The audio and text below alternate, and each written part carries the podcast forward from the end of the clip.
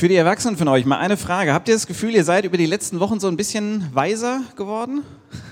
Ja, ja, manche Heike nickt, das ist schön. Ähm, also wir haben, diese, wir haben uns für diese Weisheitsreihe entschieden, weil wir dachten, das habt ihr nötig. Nein, Spaß. Also ähm, nein, also wir haben uns für diese Weisheitsreihe entschieden ähm, aus einem Grund und zwar oder aus mehreren, aber eigentlich dieser Grund, weil es in der Bibel Weisheitsliteratur gibt. Und diese Literatur, die gehört nicht so wirklich zu den bekannten biblischen Texten.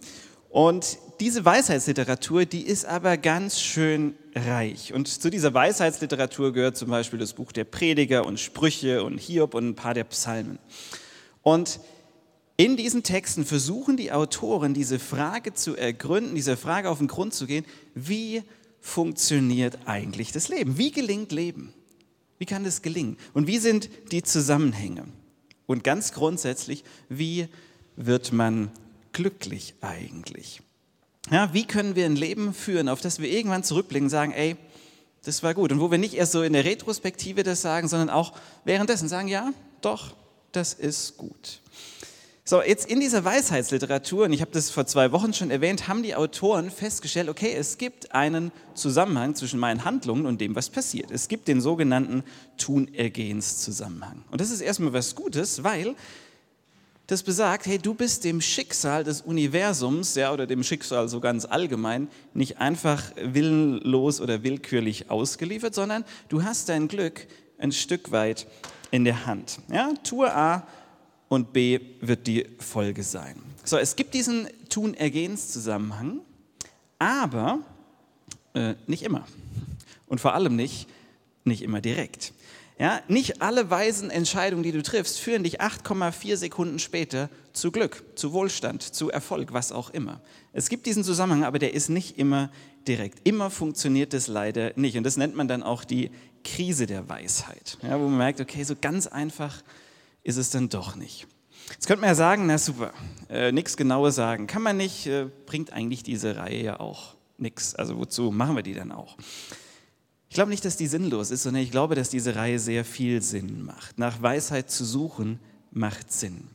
Denn wenn wir überlegen, was ist Weisheit, dann könnte man sagen, Weisheit oder die Suche nach Weisheit ist die Suche nach Einsicht in göttliche Zusammenhänge, in Gottes Pläne und Gedanken.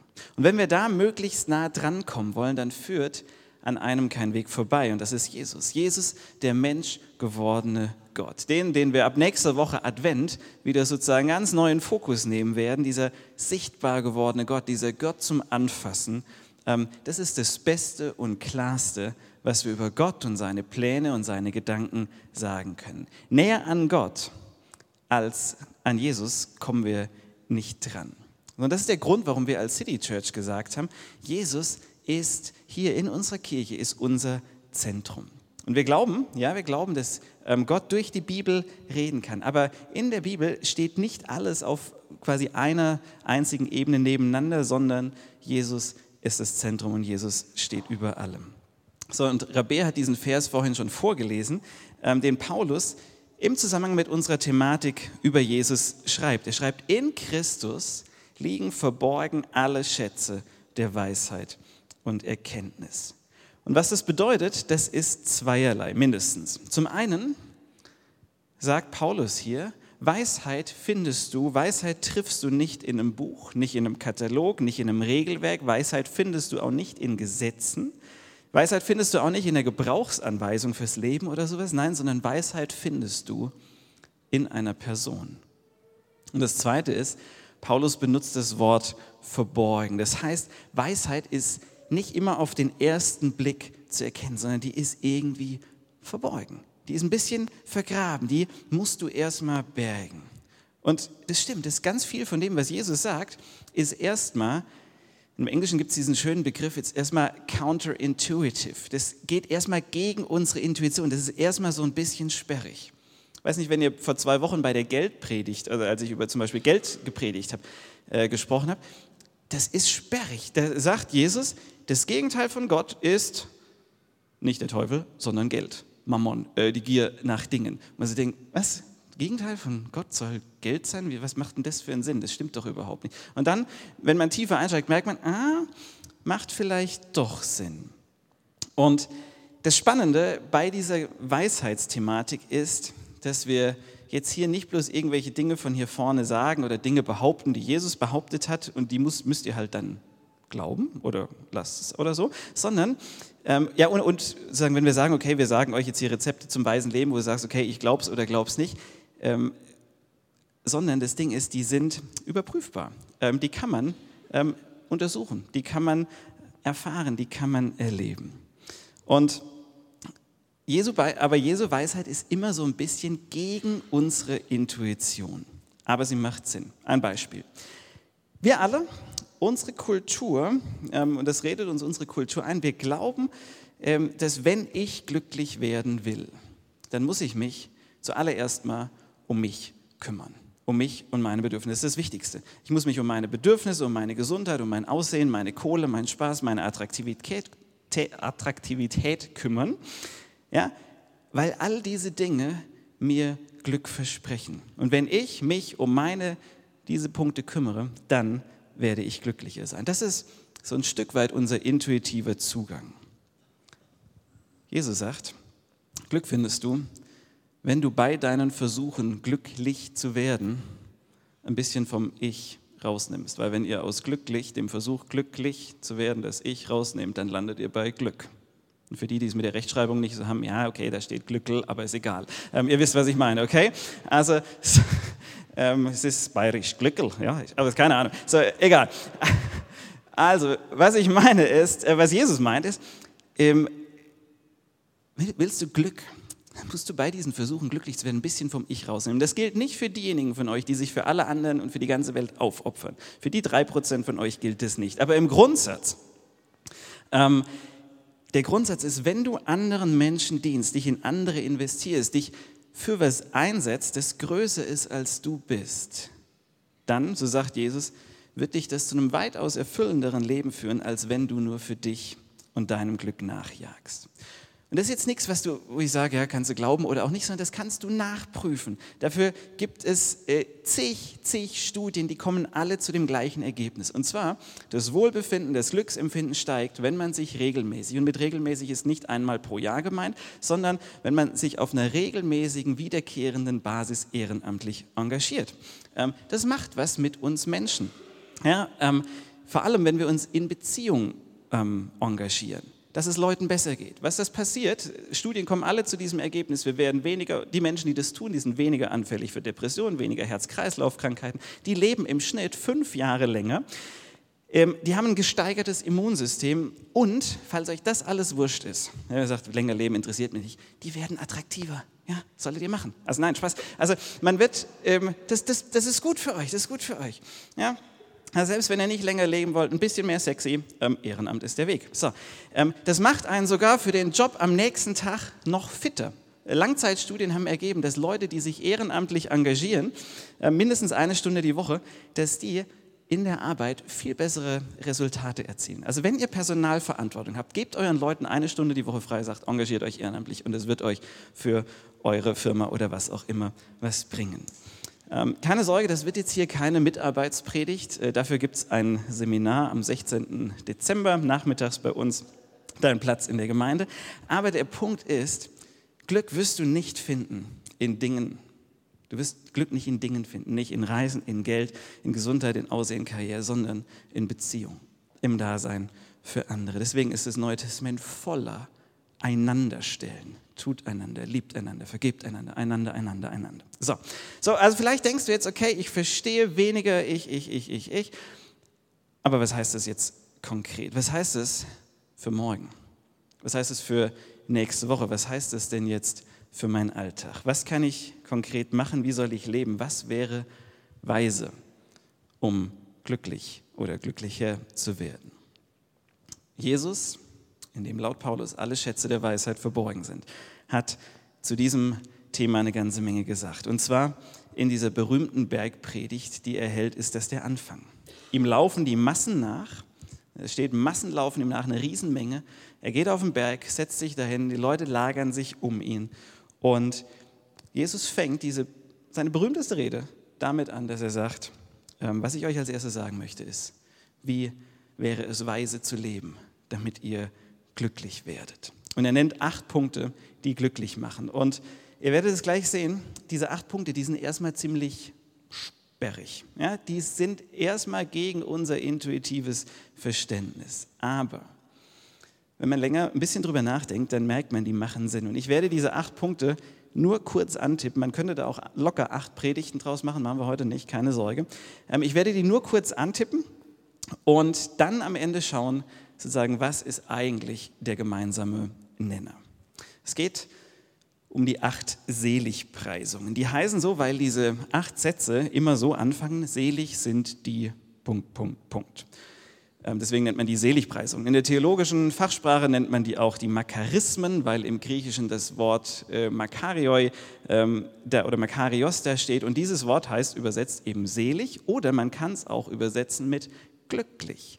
Glücklich zu schätzen sind diejenigen, glücklich sind die Menschen, die. Und jetzt geht es los. Jesus, wer ist eigentlich glücklich? Nummer eins, glücklich sind die, die geistlich arm sind. So, Jesus haut hier direkt mal einen raus äh, und er räumt oder geht direkt diesen größten Mythos überhaupt an, dass eigentlich die glücklich sein müssten, die reich sind. Ihr sagt, nee, die sind es nicht. Jetzt gibt es ja manche, die sagen, okay, also die Reichen sind nicht glücklich, das ist ja klar, ähm, also müssen es wohl die Armen sein. Jesus sagt, nee, nee, nee, nee, nee, Arme sind auch nicht glücklich. Ähm, weder die Reichen noch die Armen sind glücklich, sondern er nennt sie die arm im Geist sind. Glücklich sind weder die einen noch die anderen, sondern die Armen im Geiste. Das ist ein bisschen ein komischer Ausdruck, der ist viel diskutiert worden in der Theologie. Das heißt nicht geistig arm, geistig ein bisschen minder bemittelt, also arm, mindere Mittel, weniger Mittel. So. Nee, das heißt es nicht, sondern was Jesus meint, arm im Geist, das sind Menschen, die erkennen, ganz egal wie viel ich habe, ob ich viel habe, ob ich wenig habe, ob ich Mittel habe, ich bin abhängig von Gott. Ich betrachte mich als jemand, der, egal wie viel er hat, ähm, wirklich von Gott abhängig ist. Jesus nennt die glücklich, die sich jeden Tag so auf Gott verlassen, als würde ihr nächstes Essen, als würde ihre nächste Mahlzeit direkt von Gott abhängen. Die selbst, wenn sie richtig viel haben, ihr Vertrauen nicht in ihre Kohle, nicht in, in ihren Verstand, nicht in ihre Karriere, nicht in ihre Fähigkeiten, in ihre Ressourcen setzen, sondern die sagen, mein Vertrauen ist bei Gott. Die sind glücklich. Diesen Gedanken lässt Jesus ins Vaterunser einfließen, indem wir beten, Vater unser, unser tägliches Brot, gib uns doch bitte heute. Und das kannst du nicht nur beten, wenn du nicht weißt, wo, deine nächsten, wo dein nächstes Brötchen herkommt, sondern das soll ein Grundding werden. Denn wenn wir so beten, dann sagen wir Gott, du bist mein Versorger. Und ich vertraue dir, dass du mich heute mit dem versorgst, was ich brauche. Laut Jesus sind das glückliche Menschen, weil die sich weniger Sorgen machen, weniger um ihre Versorgung kreisen, sondern mehr bei ihrem Vater andocken, der für sie sorgt.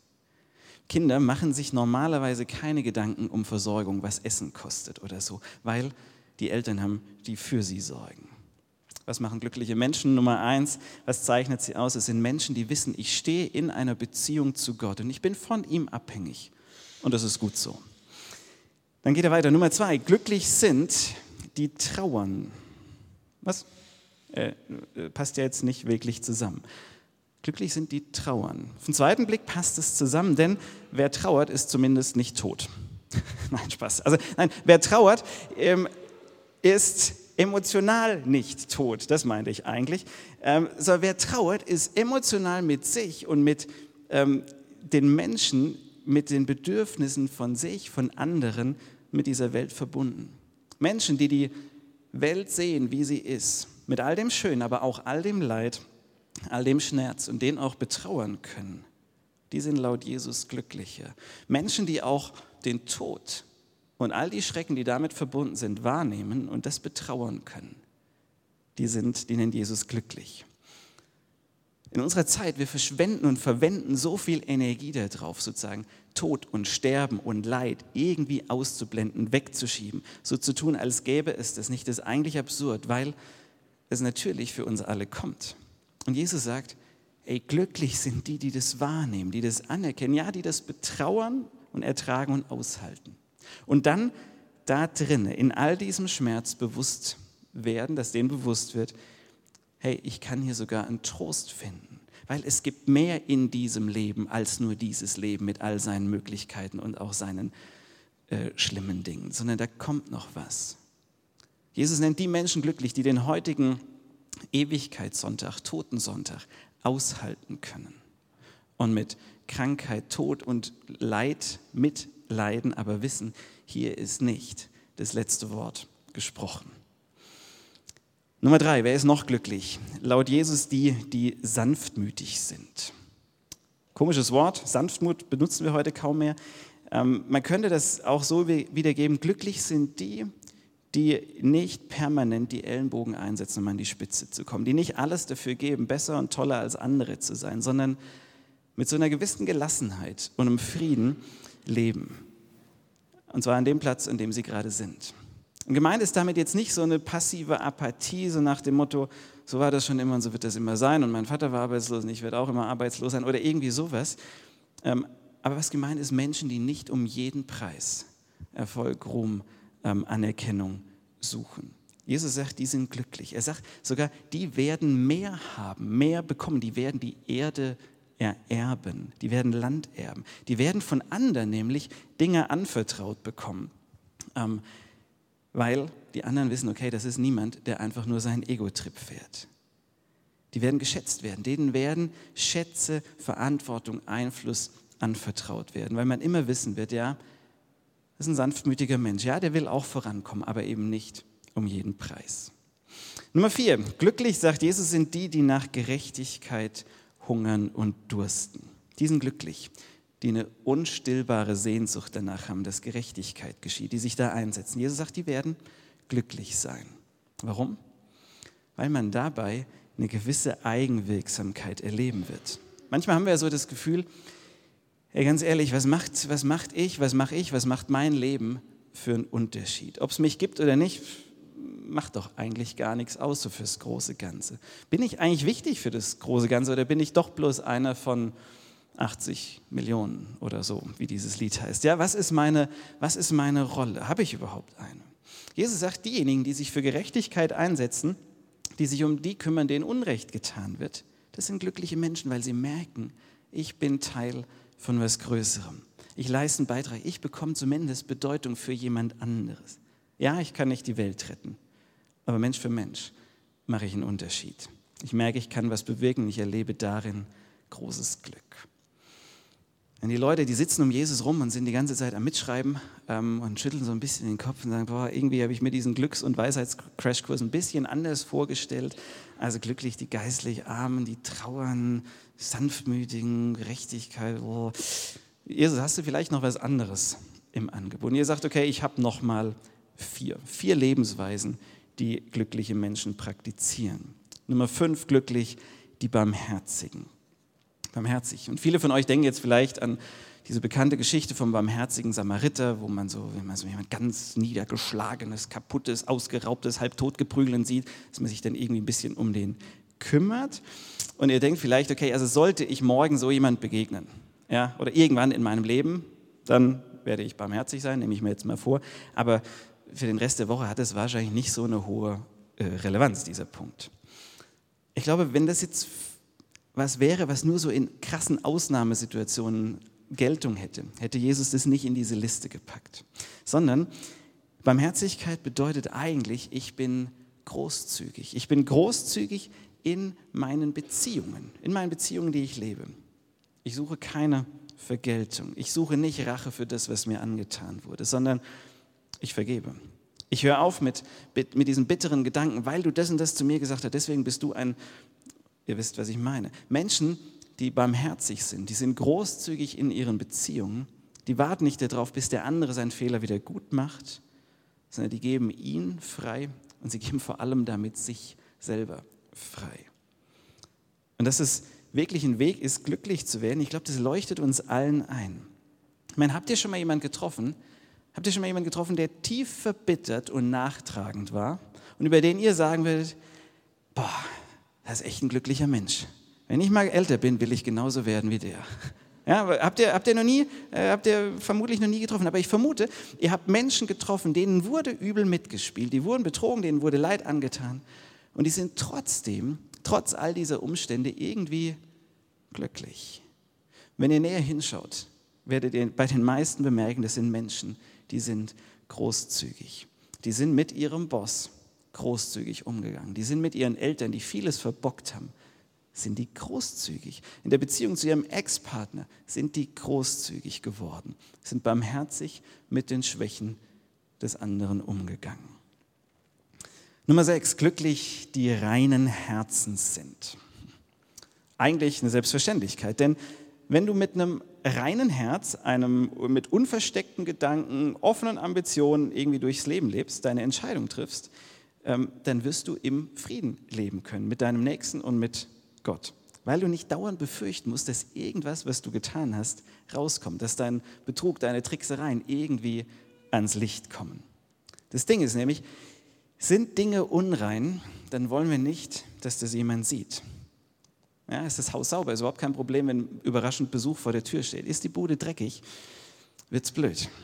Ich war ähm, Student, als ich, also ich war auch mal Student äh, früher, und als ich noch studiert habe, ähm, und ich, ich weiß, Studenten, äh, das ist die schlimmste Zeit im Leben. Man hat nie wieder so wenig Zeit wie während des Studiums. Es ist mir völlig bewusst, ja. Also das Studium ist Hölle. So, aber äh, und das war auch der Grund. Also in meinem Studium hatte ich quasi auch überhaupt keine Zeit, ähm, also vor allem nicht zum Aufräumen. Das war definitiv so in meiner Studentenbude. Und ich hatte eine Freundin und ähm, die stand eines Tages einfach vor meiner Tür. Ich meine, was für Unverschämtheit ist das denn? Ja, die hat sich nicht angekündigt. Die stand einfach vor meiner Tür und klopft in diesem Wohnheim an die Tür. Und ich gucke durch den Spion und sehe, ach du Scheiße, das ist ja Rabea. und äh, gucke in meine Bude und denke so, no way. Keine Chance. Ich sag, wenn die das sieht, die wird niemals, wenn ich dir einen Antrag mache, wird die nicht mehr Ja sagen. Auf sowas lässt die sich nicht ein. Und ich bin an die Tür gegangen und gesagt, äh, bist du das? Und sie so, ja. Und ich so, okay, komm in zehn Minuten wieder.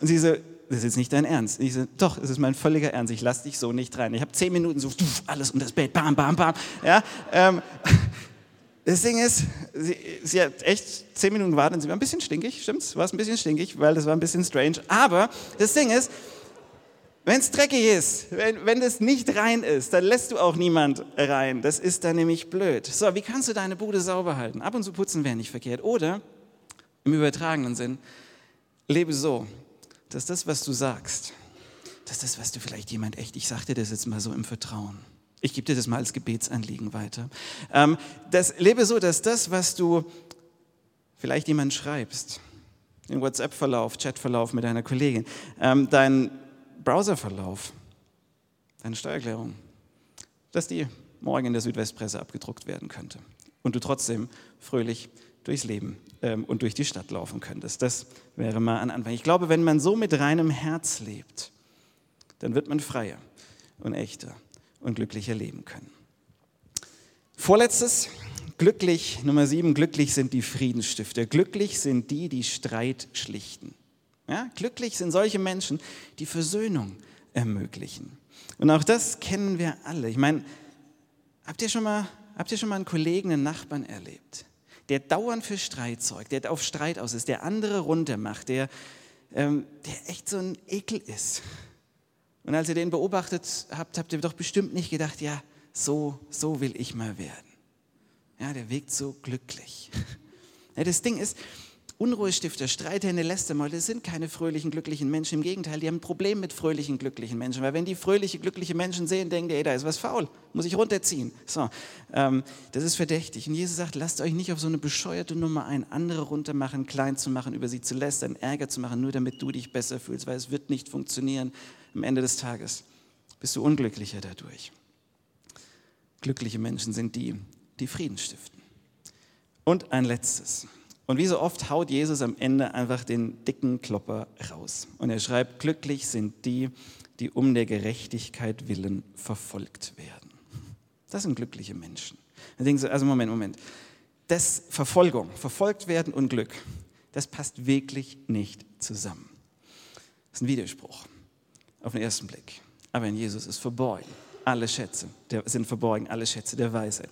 Jesus sagt nämlich nicht, freu dich, wenn dir Unrecht getan wird, du Glücklicher, sondern er sagt, wenn dir wegen gerechter oder richtiger Handlungen Unrecht getan wird. Wenn du verleumdet wirst, wenn du verlacht oder verspottet wirst, weil du gerechte Dinge getan hast um der Gerechtigkeit willen verfolgt, dann kannst du dich freuen. Der Punkt ist, wir alle wurden schon mal ungerecht behandelt, wir alle wurden schon mal, ich würde jetzt nicht sagen verfolgt, das ist vielleicht zu hart, aber vielleicht habt ihr sowas auch schon mal erlebt. Ähm, aber wir wurden ungerecht behandelt. Und wenn ihr es noch nicht erlebt habt, ihr werdet es irgendwann erleben. Es wird kommen, kann ich euch mit ziemlicher Sicherheit versprechen. Da ist nämlich niemand von ausgenommen. Und Jesus sagt, okay, das wird vermutlich so oder so passieren. Irgendwann wird dir mal Unrecht getan. Ganz egal, ob du das Richtige getan hast oder ob du das Falsche getan hast. Es wird passieren. Dir wird Unrecht angetan werden. Aber der Punkt ist, du kannst nur auf einer der beiden Seiten ähm, trotzdem glücklich sein. Auf welcher Seite kannst du glücklich sein, wenn dir Unrecht angetan wird? Nämlich auf der, wenn du das Richtige getan hast, wenn du gerecht gehandelt hast. Weil dann weißt du, ganz egal, ich stehe in diesem ganzen Ding drin, ähm, egal wie übel mir mitgespielt wird. Und Jesus sagt, aber du Glücklicher, du kannst da drin stehen und in diesem ganzen Mist stehen und sagen, hey, und ich habe hier Frieden, weil ich habe nach bestem Wissen und Gewissen gehandelt. Und was andere tun, habe ich nicht in der Hand. Ähm, aber ich habe meinen Frieden mit mir und mit Gott. Jesus, wie wird man eigentlich glücklich? Was wäre eine weise Lebensweise, um glücklich zu werden? Das war die Frage, auf die Jesus mit diesen acht Punkten geantwortet hat. Und diese einzelnen Punkte, die wegen sehr unterschiedlich. Und ich habe ja gesagt, ich streife die nur ganz kurz und wir schauen jetzt nach, noch nach diesem gemeinsamen Nenner. Und ich würde sagen, es gibt zwei gemeinsame Nenner. Der erste Nenner ist, dass all diese Lebensweisen ähm, von glücklichen Menschen, die haben nicht sich selbst im Blick, sondern immer jemand anders. Das ist das, mit dem ich eingestiegen bin. Ähm, um Glück zu erleben, musst du bei diesem Versuch, glücklich zu werden, das Ich ein Stückchen rausnehmen. In all den Punkten, die Jesus hier genannt hat, geht es um das Wegblicken von sich selbst, sich immer nur um sich selbst reden, sondern auch hin zu den anderen. Bei den geistlich Armen, der Blick auf Gott, bei dem Trauernden, auf sich selbst, seine, wo man selber trauert, auf seinen Nächsten, auf diese Welt. Die Sanftmütigen haben wegen den Ellenbogen auch die anderen im Blick. Die Gerechtigkeit Hungernden sind Leidende im Blick, bei den Barmherzigen. Menschen, mit denen wir die uns vielleicht Unrecht getan haben. Ähm, oder auch die einfach so leiden, reinen Herzens, jede Beziehung Friedensstifter, andere und wegen Gerechtigkeit verfolgt. Gott und andere im Blick. Glück, sagt Jesus, ist der erste gemeinsame Nenner. Glück ist erstmal relational. Und Glück ist ein Nebenprodukt, das ist eine Nebenwirkung, das wir bekommen, wenn wir nämlich gerade nicht unser Glück suchen. Wenn wir uns um die kümmern, dann werden wir als Nebenprodukt Glück glücklich. Das ist der erste Nenner. Nimm ein bisschen das Ich aus den Versuchen raus, glücklich zu werden. Und du landest bei mehr Glück. Und der zweite von, acht, äh, von Jesu acht Punkten, der zweite Nenner ist, diese Lebensweisheiten, die Jesus hier nennt, das sind keine kurzfristigen sieben Minuten zum Glück Rezepte. Das ist nichts, wo du sagst, hey, weißt du was, ich bin zutiefst unglücklicher Mensch und die nächsten zweieinhalb Minuten werde ich sanftmütig sein und bam, bin ich glücklich. Ja, das, ist, ähm, das sind keine Quick Fixes. Ja, oder dass du sagst, okay, morgen bin ich mal ein Friedensstifter, ähm, am Dienstag bin ich aber wieder ein Arsch. Ähm, das wird mich schon glücklich machen. Nein, nein, nein, nein, nein. Jesu Lebensweisheiten, das sind keine Black Friday-Schnippchen. Ja, kauf dich glücklich jetzt sofort, bam, bam, die Sache ist erledigt. Sondern Jesu Glücksformel, ich habe das mal in einen kleinen Reim gebracht, ist nicht mähen mit direktem Ertrag, sondern eher säen. Habe ich das aufgeschrieben? Nicht mähen, sondern sehen. Ist das nicht kreativ? Danke. So, ähm, das wollte ich hören. So, also es, es geht nicht darum, sozusagen etwas zu tun, sofort das Resultat sehen, was wir oft gerne hätten, sondern es ist ein Sehen. Je mehr du sähst, je mehr du diese Saat hegst und pflegst, je mehr du so lebst, umso glücklicher wirst du am Ende sein. Nichts, kein Quick Fix für unglückliche Menschen, sondern ähm, ein Lebensentwurf wo man heute anfängt ähm, und ein Leben lang die Erträge bekommt. Weisheit und wie man sie trifft, heißt das Predigtthema heute. Und Jesus würde, sie, würde, glaube ich, sagen, du triffst Weisheit nicht in einem Punkt, nicht in einem, nicht in einem Buch. Du triffst Weisheit auch nicht einmalig, sondern kontinuierlich auf dem Weg. Da triffst du Weisheit. Auf dem Weg, immer und immer wieder. Und zwar auf dem Weg mit mir. Jesus, über den gesagt wurde, dass in ihm alle Schätze der Weisheit verborgen sind. Wir haben uns gerade so ein paar Schätze äh, angeschaut, so ein bisschen das Verborgene ans Licht geholt. Dieser Jesus hat zu allen Leuten, auf die er getroffen wird, auf die er getroffen ist, immer wieder eine Sache gesagt. Und er hat gesagt, stimmt mir zu. Findet gut, was ich sage. Nee, hat er nicht. Der hat nämlich immer gesagt, ist mir völlig wurscht, ob du mir zustimmst, ob du mir in allem zustimmst, interessiert mich überhaupt nicht, sondern der hat zu den Leuten immer gesagt, zustimmen bringt nämlich gar nichts, es verändert nichts, sondern er hat immer gesagt, folge mir nach. Folg mir nach, geh mir einen Schritt nach, komm mit, tritt in ein Vertrauensverhältnis zu mir ein, mach dich mit mir auf den Weg. Und wenn du das tust, dann wirst du erleben, dass wahres, echtes Leben, Leben von einer übernatürlichen Qualität nicht erst im Jenseits auf dich wartet, sondern schon hier und jetzt verfügbar ist. Das ist das, was Jesus immer wieder zu den Leuten sagt. Folge mir nach, mach einen Schritt mir nach.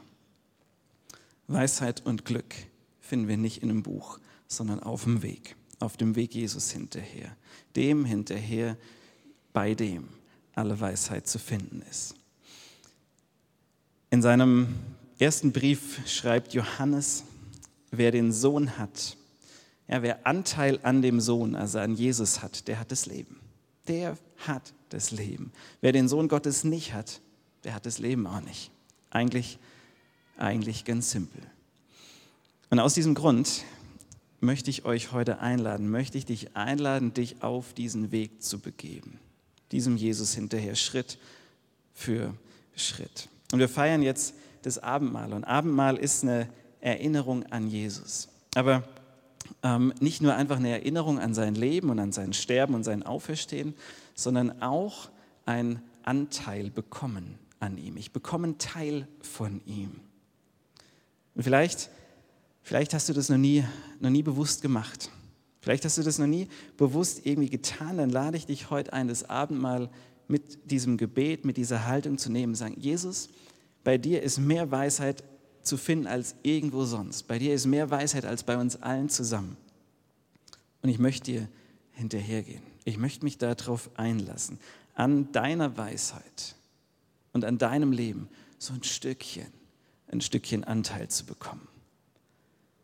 Dein Leben, an deinem Leben möchte ich Anteil bekommen, das nämlich genau davon geprägt war, von Weisheit, von Hingabe an andere, an diese Welt und an mich. Ich möchte Anteil an deiner Art von Leben bekommen, an einem Leben, das das Wort Leben auch wirklich verdient. Und die Band, die spielt jetzt ein Instrumental, ähm, während wir jetzt Abendmahl feiern. Und das Ganze mündet dann in so eine Zeit, in der wir Gott anbeten wollen. Und ihr könnt schon mal nach vorne kommen. Ich lese uns zum Beginn des Abendmahls, des Abendmahls was Paulus ähm, zu diesem, zum Abendmahl schreibt. Ihr könnt es hier vorne mitlesen. Paulus schreibt in 1. Korinther 10, Vers 16 und 17, der Segenskelch, über den wir den Segen sprechen, das ist doch nichts anderes als die Teilhabe an dem vergossenen Blut des Messias. Und das Brot, das wir in Stücke brechen, das ist doch nichts anderes als die Teilhabe am zerbrochenen Körper des Messias. Also gilt das, so wie es letztlich ein Brot ist, so sind auch wir, die vielen, ein einziger Körper, weil wir alle, weil wir alle Anteil haben an dem einen Brot. Und dazu möchte ich euch einladen, Anteil zu nehmen, Anteil zu bekommen an diesem Brot des Lebens, an Jesus, der sagt, bei mir ist zu finden alle Weisheit, die du nur brauchen kannst. Ich möchte noch beten.